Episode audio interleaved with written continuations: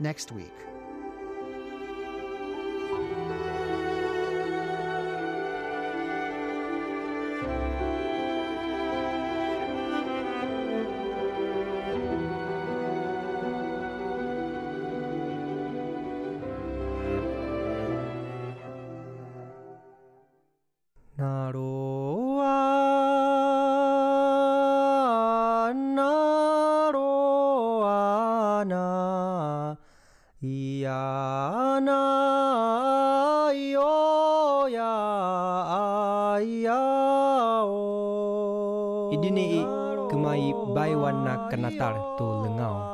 The sound of the Puyuma tribe on Radio Taiwan International.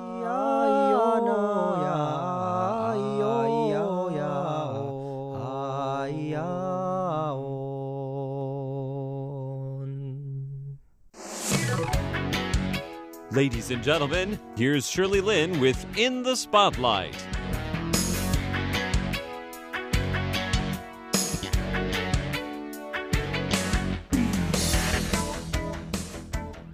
Welcome to In the Spotlight. I'm Shirley Lin.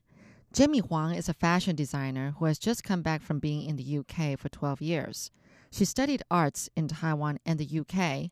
She has also studied oil painting and sculpture before, but then switched to fashion, which to her is just another form of art. She designs women's wear as well as men's wear, and to her, there's no difference in their design for either gender. When I said she must be good because even Lady Gaga noticed her clothes, she was very humble about it and said it was just by chance. Today, I started with questioning how does she sleep at night when she has to constantly think of designs to maybe meet the deadline for the next fashion show?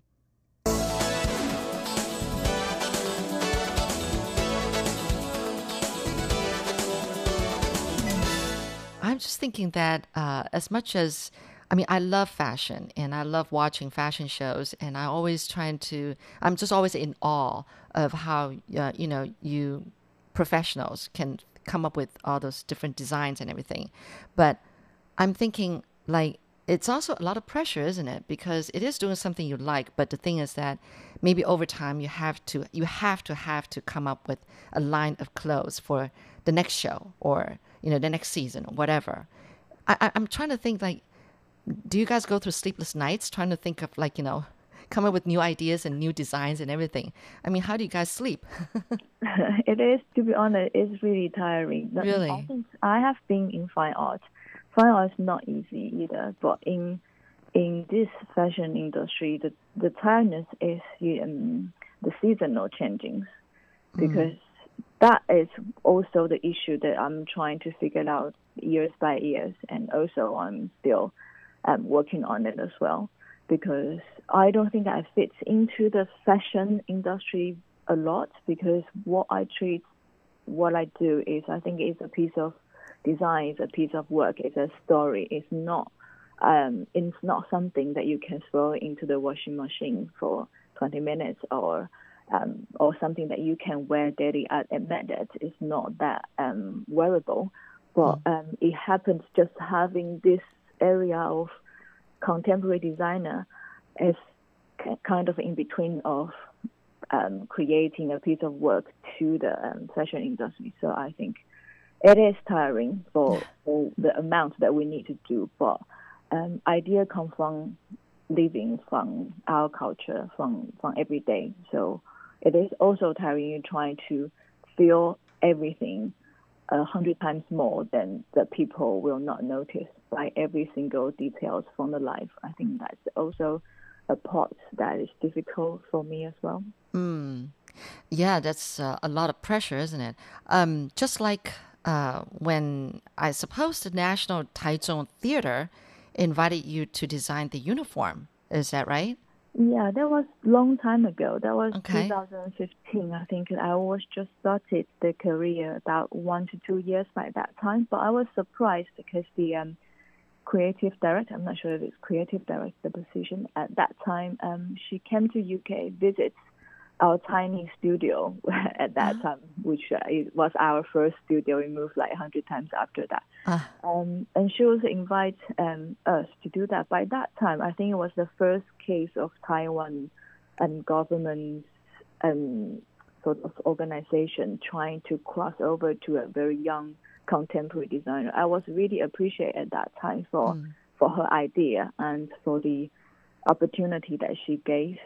So she actually gave you some idea how to design, like what she wanted, what she expected, or Um, she didn't really um, put much rules on what that need to be, but as a designer, for a project that we do for, we say, the client, it's completely different from creating my own brand, the work, the story that I do on fashion shows. So um, it's very important that you understand the client completely because the work is for them. So um, basically, I understand how they work, understand how um, they going to form their um, images, how they wanted to present. Because by that time, this, um, the the theater is not opened yet. Okay, So all the material that I got, I need to kind of um, collect from them by by by the information they gave to me. yes, But it was a very interesting project. I think I wanted to do something that is um, timeless. Mm. It's nothing to do with trends. It's nothing to do with sort of fashion.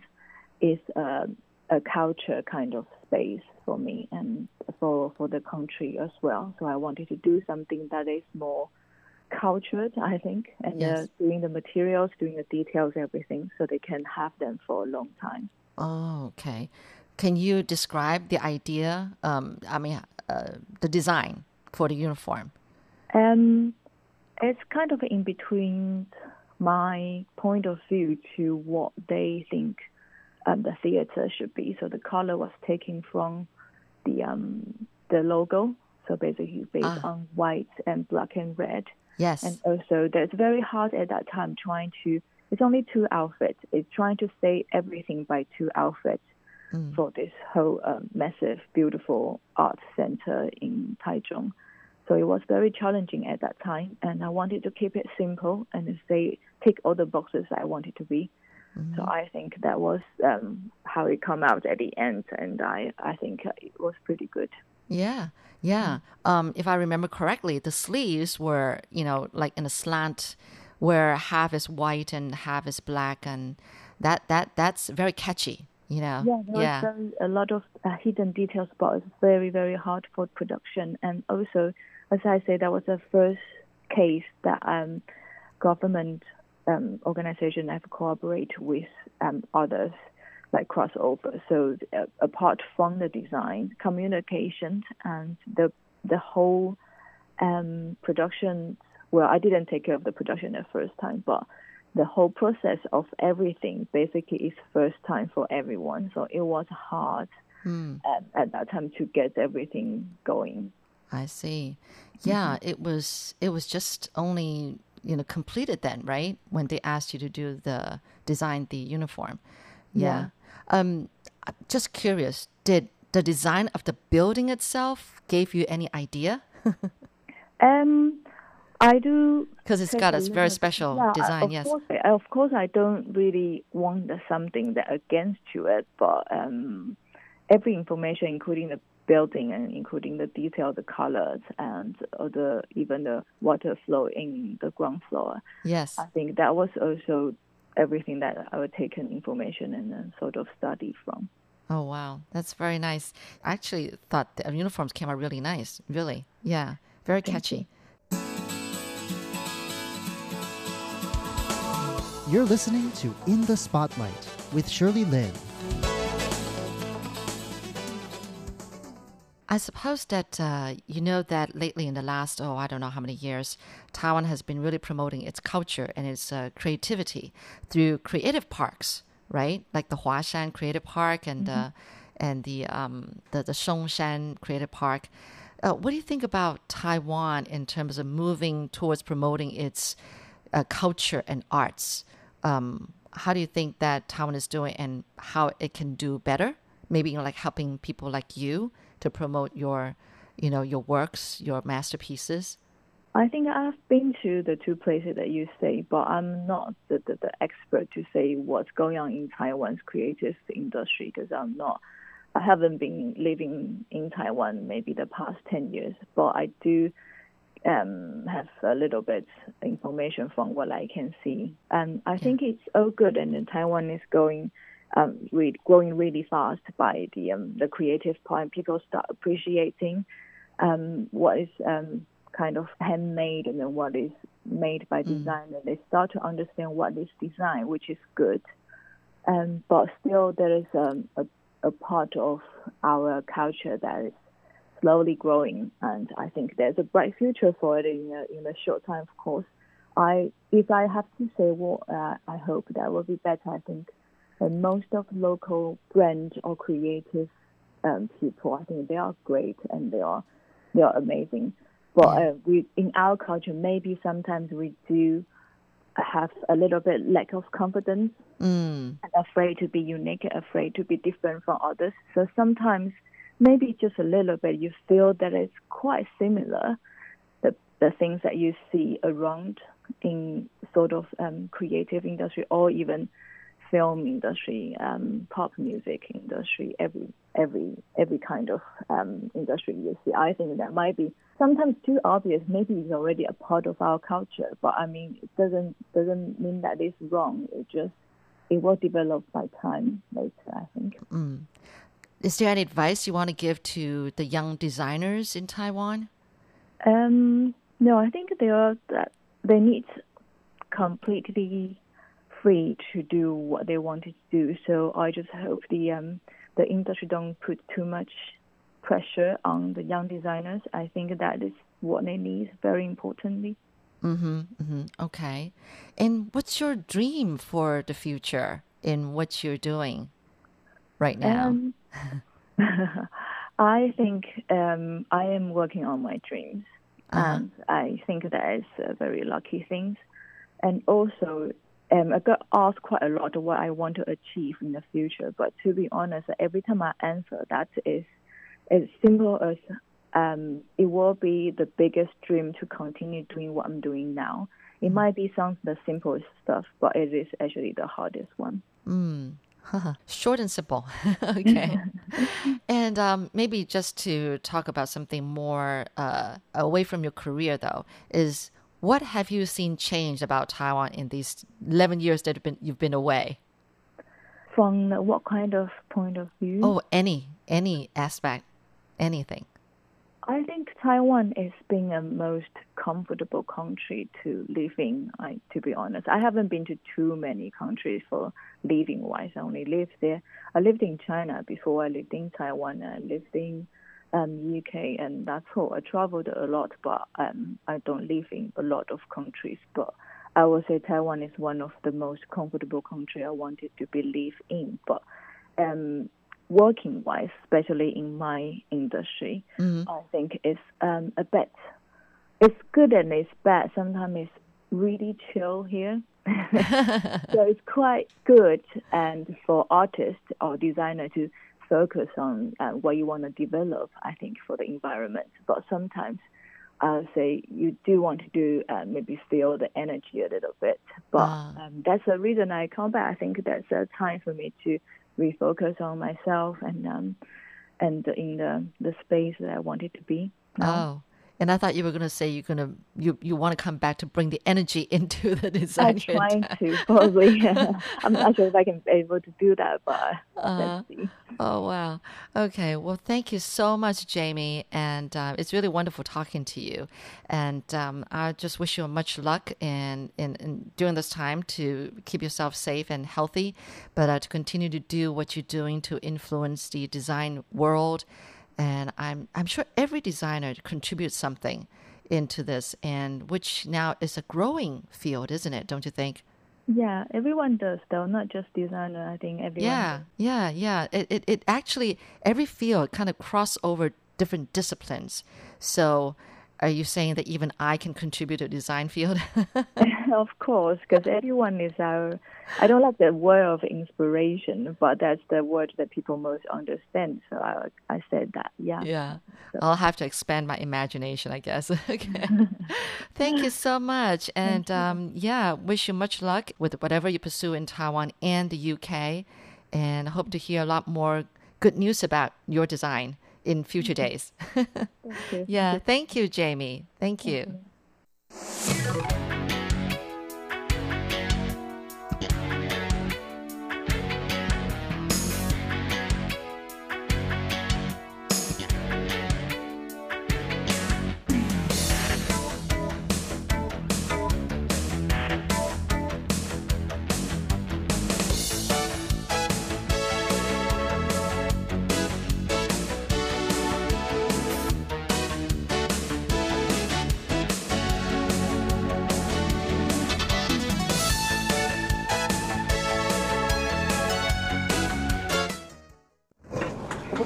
Victoria. From the London Underground to the Taipei Metro. The people of our world are going places. Are you listening? Tune in to the sounds of your world on Radio Taiwan International.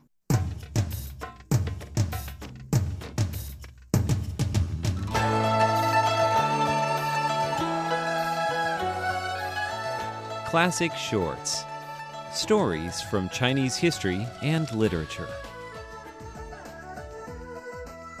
Hello and welcome to Classic Shorts. I'm Natalie So. Today we're going to hear some of the works of the very famous Tang Dynasty poet Wang Wei. He was a famous poet and painter of the Tang Dynasty. Su Shi said that the quality of Wang Wei's poems can be summed as the poems holding a painting within them. In observing his paintings, you can see that within the painting there is poetry. Wang was especially known for his poems about mountains and streams, which is also a genre of Chinese painting. Let's enjoy some of those works today.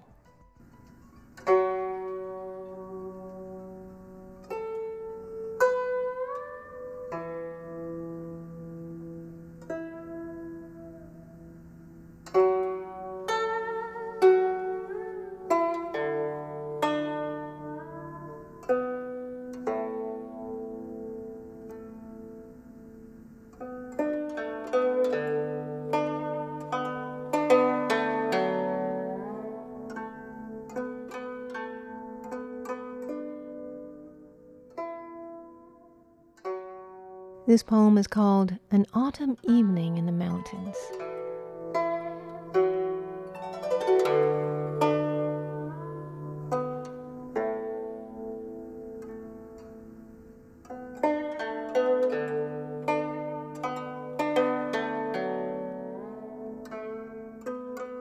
After rain, the empty mountain stands autumnal in the evening moonlight in its groves of pine, stones of crystal in its brooks, bamboos whisper of washer girls bound home, lotus leaves yield before a fisher boat. And what does it matter that springtime has gone while you are here, O Prince of Friends?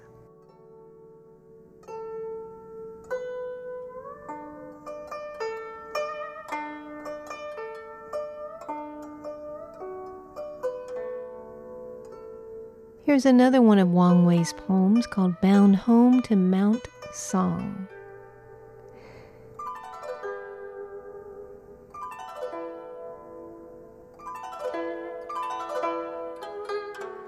The limpid river past its bushes, running slowly as my chariot, becomes a fellow voyager, returning home with the evening birds. A ruined city wall overtops an old ferry. Autumn sunset floods the peak. Far away beside Mount Song, I shall close my door and be at peace.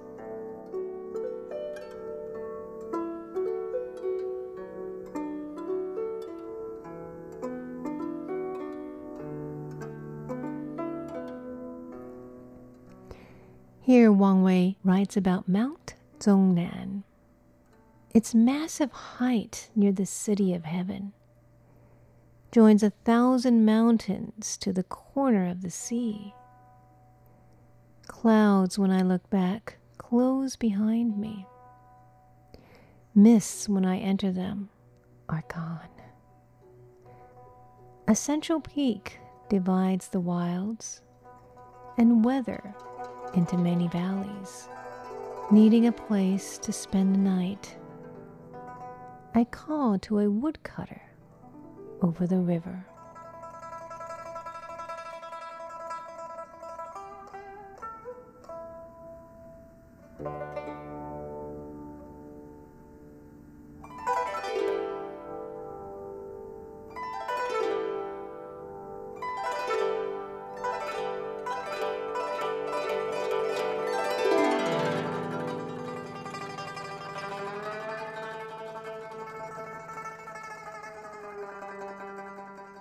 And here's his poem answering Vice Prefect Zhang. As the years go by, give me but peace, freedom from 10,000 matters. I ask myself and always answer what can be better than coming home? A wind from the pine trees blows my sash and my lute is bright with the mountain moon. You ask me about good and evil fortune? Hark, on the lake, there's a fisherman singing.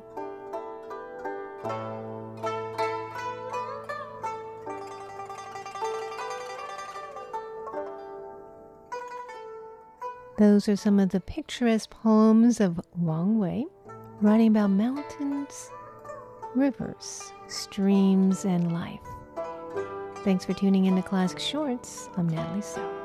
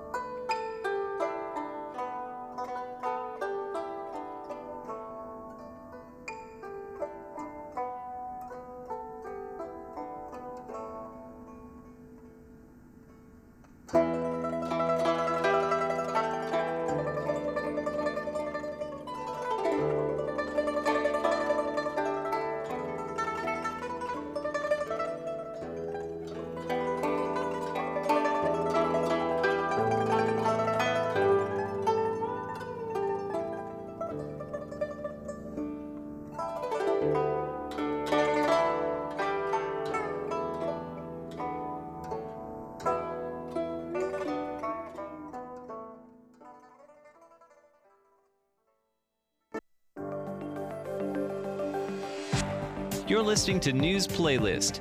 We've queued up some of the most interesting reports for you, brought to you by Radio Taiwan International.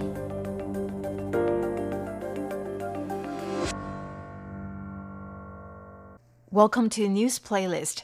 I'm Paula Chow, the program host. Today we will continue focusing on the COVID 19 pandemic. Since the outbreak began in Wuhan, China last December, the disease has been spreading rapidly around the world. It has claimed over 210,000 lives, and more than 3.1 million people worldwide have been infected with a highly contagious disease. To start the show, we have something positive, however. A hospital in southern Taiwan has developed a rapid test kit that can detect COVID 19 in as little as 15 minutes. Initial results are promising. Poke your finger, draw some blood, and wait 15 minutes. That's all it takes to get a result in this new COVID 19 test. It's the work of Kaohsiung Municipal Xiaogang Hospital in southern Taiwan. The instrument is very sensitive and can detect even a small viral load. Xiaogang Hospital Superintendent Guo Zaohong says that the device uses light to detect traces of the COVID 19 virus. The test is nearly 100% accurate. Test data can be uploaded via a smartphone app, giving authorities a better idea of the disease's spread. The rapid test kit is still undergoing clinical trials. Once Taiwan's Centers for Disease Control approves it, then it can be mass produced. A company that helped develop the test kit says it's 33% cheaper than kits that use traditional nucleic acid testing methods. The company expects that the device will hit the market with a price tag of less than 1,000 new Taiwan dollars, which is about 33 US dollars. Leslie Liao, RTI News. Many in Taiwan's food service industry are hurting as the COVID 19 pandemic drives business away. But at least one cook here has actually seen business boom. The reason location, location, location. Ms. Chen of Jiayi is no stranger to the local jail. She is the owner of one of the few food establishments nearby, serving simple, classic Taiwanese fare. She's used to getting food delivery requests from the families of inmates who want to give those on the inside a bit of variety in their meals. But whereas once these requests would only come in every once in a while, they've now exploded, becoming a big part of her revenue. She estimates that business is up around 20% thanks to these calls. It all started when people in Taiwan stopped going out so much due to fears about COVID 19 Family of inmates, too, have largely decided to stay home. Instead of visiting incarcerated loved ones and picking up some food for them on the way, they now mostly stay home and have Ms. Chen make the food and deliver it for them. Of course, when delivering food to prisons, there are certain rules to follow. Corrections officers don't allow any bones in the food, and they'll only allow food to be packed in clear plastic bags to prevent anything sharp or dangerous from being hidden inside. John Van Trieste, RTI News. Taiwan's railway company is getting tough on COVID 19 with a new measure designed to ensure that its train stations are thoroughly disinfected. To fight COVID 19, the Taiwan Railways Administration is turning to help from machines. A cleaning company is providing the Railways Administration with specially designed cleaning devices to ensure that passengers and staff stay safe. Different machines are designed to do different jobs. For instance, cleaning escalator railings. This job had been done by cleaning staff once every few hours, but for now, the machines will take over. Then there's a gadget specifically designed to clean station toilets. It comes with high pressure nozzles that disinfect toilet seats with hot steam. The machines uses chlorine dioxide, which is more effective than bleach. The Railway Administration says that passengers can be rest assured that all surfaces they might come in contact with in a station, from escalators to toilet seats, from elevator buttons to ticket vending machines, are being cleaned regularly. Shirley Lin, RTI News.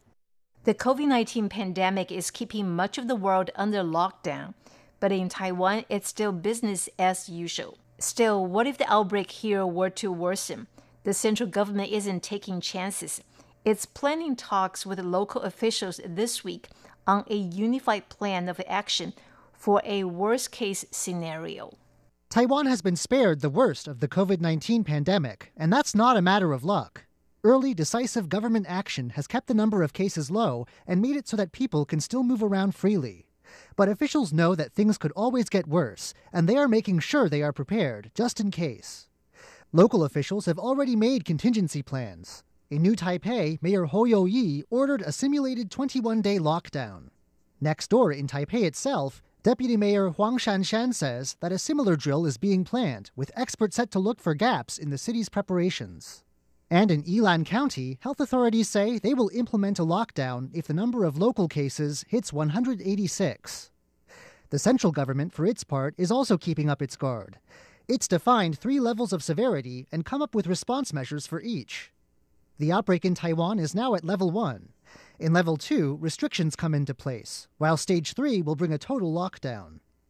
Now, the central government hopes to unify this patchwork of local responses. It plans to talk with local officials and hammer out a written set of guidelines this week. John Van Trieste, RTI News. This is News Playlist, a weekly rundown of some of the most interesting news reports brought to you by RTI. Watch along on YouTube if you like, or close your eyes and enjoy these stories by way of sound.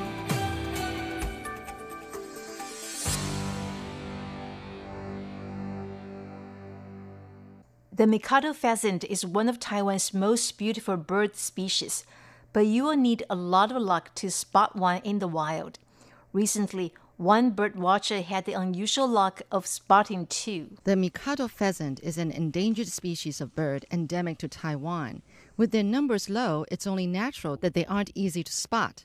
That's why it must have been an unforgettable moment for one bird watcher when he recently spotted both a male and a female in the mountains of Taichung as they were looking for food. Even if you're not a bird expert, you might find the bird a little bit familiar, at least if you've ever seen Taiwanese currency. That's because an image of these birds is on every 1,000 NT dollar bill. The bird watcher who found the birds says that although March to April is the mating season, they are still not the kind of birds you see often, and so he was lucky to have spotted them. The Mikado pheasant is mostly found at high altitudes in remote mountain areas, places such as the Central Mountain Range and Yushan National Park. The Forestry Bureau warns people to avoid damaging the bird's habitat or scaring the birds if they are ever lucky enough to come across them. Shirley Lin, RTI News. Taiwanese people love their fruit and they visit specialty shops and stores year round to get their fix. But in a small Chiayi area town, there is one fruit stall people visit to see a remarkable feat instead. For around 10 years, Wu Geng Hao's fruit stall has been serving the town of Puzi in southern Taiwan. However fresh his produce might be, his customers mostly remember the stall because of the show they are treated to when they stop by. Wu is a master with a knife. He can turn a whole pineapple into bite sized pieces ready to serve in around just 12 seconds. He often does this several times in a row, earning him the local nickname, the Pineapple Man.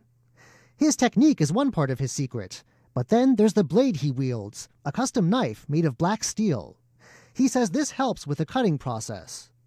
COVID 19 has driven demand for pineapples down, and now he is hoping cheaper pineapples and his own polished skills will win him more business. John Van Trieste, RTI News.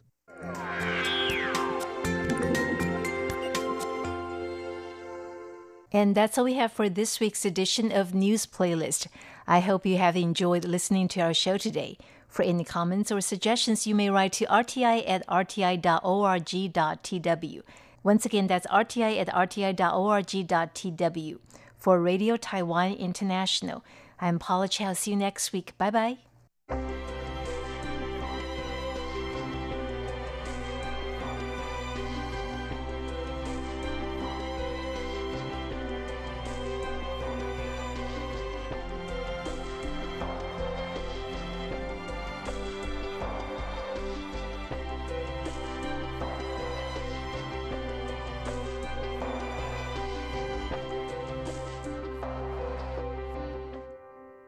What do you know about Taiwan?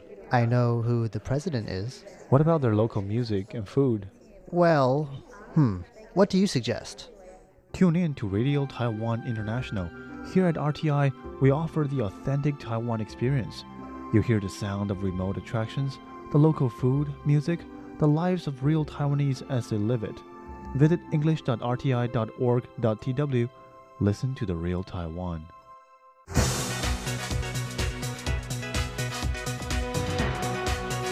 The sooner the coronavirus issue disappeared from the world, I think uh, Taiwan, China, and the United States may be going back to normal, normalcy very soon. But uh, if a virus problem continues to exist uh, in the world, then no one can predict what will happen among these three countries. Hello and welcome to this week's On the Line brought to you by Radio Taiwan International. I'm Carlson Wang. The relations between Washington and Beijing seem to have improved after President Trump got on the phone with Chinese President Xi Jinping. This can be seen from the way President Trump dropped the term Chinese virus in early April. And that was according to Professor Edward I-hsin Chen, a distinguished chair professor of political science department at Chinese Cultural University in Taipei. But still, President Trump signed into the Taipei Act or Taiwan Allies International Protection and Enhancement Initiative Act of 2019, a move which, of course, angered Beijing. And our guest today is Professor Edward I-hsin Chen, a distinguished chair professor at Chinese Culture University in Taipei. Professor Chen, how do you view the current relations between the US and China, especially after the coronavirus outbreak? I think uh, China uh, the war actually came to an end after Trump Xi Jinping telephone uh, conversation, in which uh, Trump said that he would no longer use uh, the term uh, Chinese virus, and Xi Jinping promised that, he would ask his, his men not to mention the virus was caused by U.S. Army. And I think that even so, uh, it doesn't mean, does not mean that uh, the U.S.-China relation has been significantly uh, improved because uh, U.S. Uh, U.S. Department of State and the Ch- Chinese uh, MOFA uh, continue to wage war, over war against each other, uh, getting rid of uh, uh their own uh, responsibility and criticize the other side uh, that they should pick up the responsibility. So, are you saying that U.S. President Trump decided not to use the term Chinese virus mm-hmm. after the phone call with uh, Chinese President Xi Jinping? Yes, I think so. Because uh, both uh, United States and China has uh, so many issues uh, to be cooperated because they have uh, accumulated so many quid pro quo relations between them. If they continue to argue each other, particularly the high, the highest level U.S. President Trump or uh, Chinese uh, leader uh, Xi Jinping, if they continue to wage over war, it will not solve the problem. Instead, it will cause the, the coronavirus uh, from bad to worse. And this is uh, why they decided to stop the over war. And on the other hand, uh, for the past one month or, or, or more than one month, both uh, leaders have uh, successfully uh, realized their goal of getting rid of their own responsibility. Successfully ask the other side should take the, the responsibility. Yeah when you look at the press conference, uh, especially after China expelled American reporters from China, U.S. President Trump has been avoiding questions from reporters working for a China owned media institution a recent example, for example, a question from a reporter from Hong Kong Phoenix TV and then a reporter from Shanghai Eastern TV, but the reporter mentioned he's from Taiwan. The president's attitude towards these two reporters was very different. Why? Uh, I think uh, President Trump uh, still uh, taking a discriminative uh, policy toward uh, Taiwan and China because first, President Trump has to continue to criticize China on the virus issue uh, because uh, he have a set self-constraint uh, on himself that uh, he would no longer use uh, the term Chinese virus, but he must attack China for the sake of uh, his re-election bid. If he does not find another case for his criticism, then he will lose the spotlight of the media. And uh, it will waste uh, his uh, 19 minute press conference in, in the White House every day. so I think this is the main reason why President Trump decided to take different approach toward the reporters from both sides of Taiwan Strait. Mm-hmm. In late March, U.S. State Secretary Pompeo said China, Russia, and Iran mm. of carrying out disinformation campaigns related to the coronavirus pandemic in order to create confusion. What do you think is the purpose? Actually, even uh, President Trump and uh, uh, President Xi Jinping decided uh, no longer uh, which war each other.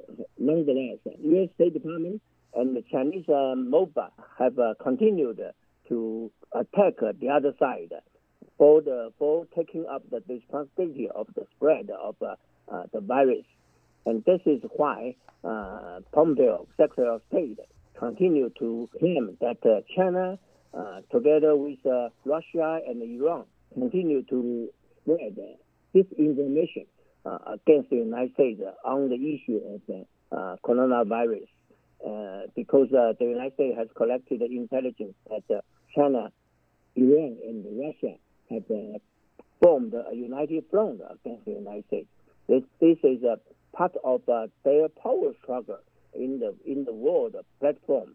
Uh, China, Russia, Iran on the one hand, and the U.S., uh, Japan, uh, South Korea, and some European countries are uh, gathering uh, in support of the United States. So I think uh, this is a, a long-term struggle, power struggle between the two camps, and this cannot be softened or lessened or uh, solved by the U.S. Chinese leaders uh, telephone communication. You're listening to On the Line brought to you by Radio Taiwan International. I'm Carlson Wong, and today I'm speaking with Professor Edward I-hsin Chen, a distinguished chair professor of political science department at Chinese Cultural University in Taipei. In early April, uh, Professor Chen, U.S. President Donald Trump signed the Taipei Act or Taiwan Allies International Protection and Enhancement Initiative Act of 2019 into law. Do you think that the relations between Taipei, Washington, and Beijing will become even more complicated? Uh, yes, of course. Even though Taipei Act as a pro-Taiwan act uh, has been put uh, as an instrument, foreign policy instrument uh, in the toolbox uh, of the State Department or Pentagon. Uh, but but uh, President Trump could uh, activate uh, this uh, pro-Taiwan act together with other acts uh, against China. President Trump would use Taiwan card, Taiwan as a as a card against China.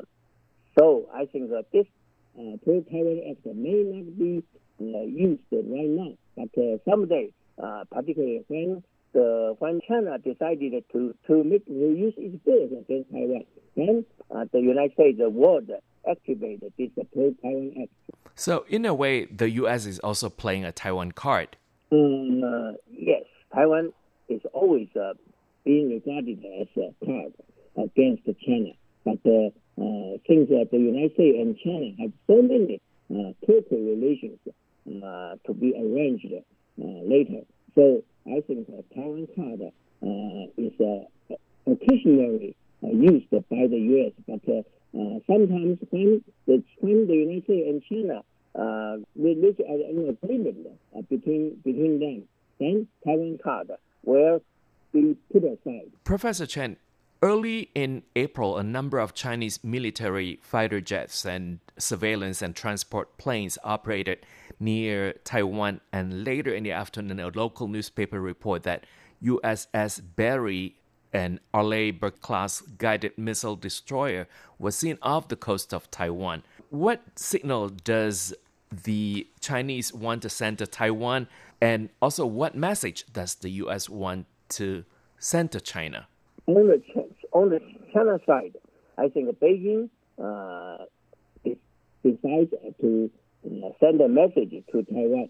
By uh, dispatching its uh, jet fighters, surveillance plane, and uh, naval uh, fleet along Taiwan to show that uh, Taiwan is part of uh, its China's sovereignty, and warning the United States that Taiwan is a problem between Taipei and Beijing, and the United States should not be involved, get involved. But I don't think so. Uh, actually, uh, the United States is also sending a message to Beijing that uh, uh, Taiwan issues should be peacefully solved. China cannot use its force against Taiwan or take any provocative policy against Taiwan. So I think both sides United States and China uh, wanted to uh, use a different uh, instrument to demonstrate their determination in defense of Taiwan's sovereignty or in defense of Taiwan's security. Now, recently, China has been engaging uh, in mask diplomacy, and Taiwan has also donated more than 10 million masks to its diplomatic allies, the US and European countries, and now mm. uh, Southeast Asia. Why then uh, did China accuse Taiwan of spreading the message of Taiwan independence? Mm, actually, uh, China criticized Taiwan is using the coronavirus uh, to push ahead with uh, Taiwan independence movement, largely because Taiwan is trying to uh, use uh, the issue of virus to enter into the World Health Organization or World Health Assembly. Of course, uh, I don't think that China is right in depicting Taiwan uh, is using various uh, issues uh, to uh, realize uh, its uh, Taiwan independence goal. But it is obvious that Taiwan is trying its best to enter into the WTO or WHO with the support of the United States and the U.S. allies. Now, with the coronavirus outbreak, and judging from the current situation where in the US, Joe Biden of the Democrats might not be able to mm. attend campaign rallies, do you think that President Trump has the upper hand now? Uh, yes, uh, President Trump uh, has gained the upper hand over Biden or Sanders uh, because uh, most U.S. states, with the exception of Wisconsin, has canceled primary or caucus uh, voting. So, in, therefore, it is not very favorable to Biden or Sanders because they, they are very good at communicating with voters directly and convene their political ideas uh, to the voters, and we we, we and we we need the support of uh, of we we need the support of uh, uh, their voters. But uh, once uh, Uh, the campaign, the the primary or caucus voting are cancelled, they have uh, uh, lost their political platform, and they are deeply deeply influenced because that they are uh, almost marginalized in the U.S. media.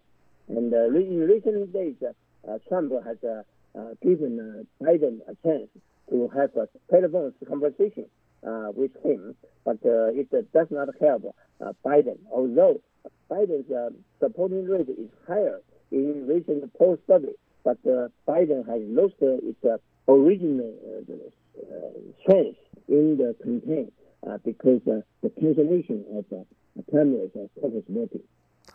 President Chao will be inaugurated in May, and then President uh, Trump might be re-elected in November. Now, between uh, November and May, how do you see the relations between Taiwan, China, and the U.S.? Uh, I think uh, the sooner the coronavirus uh, issue disappeared from the world. I think uh, the three countries, Taiwan, China, and the United States, may be going back to normal, uh, normalcy very soon. But uh, if uh, the, the, the virus problem uh, continue to exist uh, in the world, then no one can pre- predict what will happen uh, among these three countries. And we've been joined on the phone today by Professor Edward I-hsin Chen, a distinguished chair professor of Political okay. Science Department at Chinese Cultural University. And that's it for this week's On the Line brought to you by Radio Taiwan International. I'm Carlson Wong. Thank you for listening. I'll next week. Goodbye.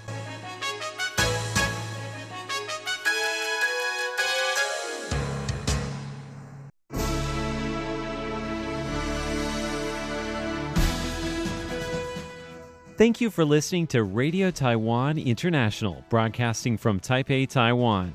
Check out our website at english.rti.org.tw. Again, that's english.rti.org.tw for the latest news and features from Taiwan. You can also listen to our programs and watch videos as well.